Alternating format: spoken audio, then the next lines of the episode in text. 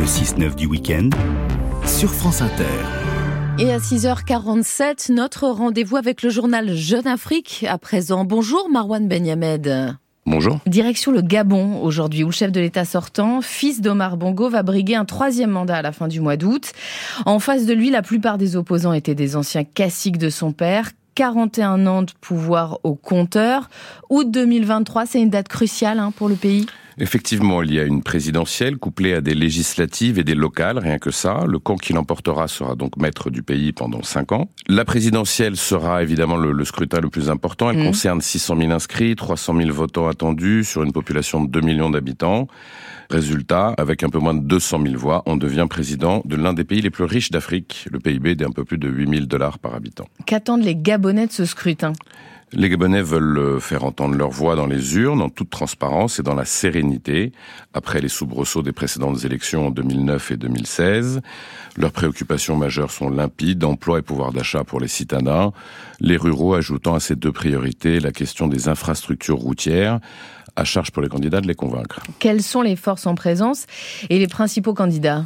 Alors le président sortant, Ali mmh. Bongo Ndimba, qui a 64 ans, qui a été victime d'un grave AVC en 2018, se trouve contre toute attente en position de force face à une opposition supposée en désordre de bataille.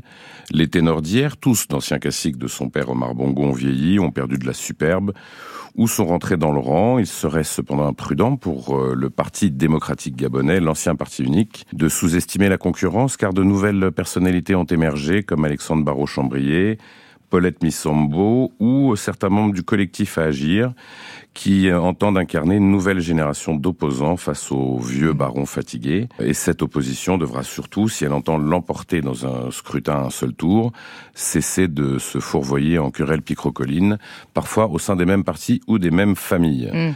Et dans le camp d'Ali Bongo, attention à ne pas reproduire l'erreur de 2016. Ils avaient sous-estimé l'opposition, qu'ils considéraient comme euh, extrêmement mauvaise et incapable de s'unir. La suite, tout le monde la connaît. Ils se sont unis derrière un certain Jean Ping qui a raté le coche de très peu, 5000 voix. Ali Bongo peut-il vraiment l'emporter? Ne soyons pas naïfs, le succès de la candidature de Ping en 2016 ne devait rien à l'adhésion des Gabonais, à ce dernier ou à son projet. C'était un vote contestataire, l'expression d'un certain rejet du système Bongo, perçu par certains comme la perpétuation d'une dynastie politique. Ali n'a pourtant rien en commun avec son père Omar, mais son camp a été incapable d'en persuader les Gabonais. Il a beaucoup d'atouts, mais sa seule stratégie possible aujourd'hui, c'est de convaincre les électeurs que malgré son nom et ses deux septennats, il incarne l'avenir et celui qui répondra à leurs aspirations. L'enjeu est complexe, mais euh, il devra surtout expliquer pourquoi un autre mandat est nécessaire, euh, en toute transparence, pour que les Gabonais lui accordent leur confiance, sans contestation possible cette fois. Merci Marwan Benyamed. La semaine prochaine, nous retrouverons euh, François Soudan pour les nouvelles d'Afrique. On aura les résultats du vote d'aujourd'hui en Centrafrique sur ce projet de nouvelle constitution, à l'ombre du groupe russe Wagner, de plus en plus influent dans le pays. Et puis le Niger est aussi dans l'actu de ce dimanche. Les États d'Afrique de l'Ouest se pour discuter d'éventuelles sanctions après le coup d'État. La France a suspendu hier toutes ses actions d'aide au développement dans le pays.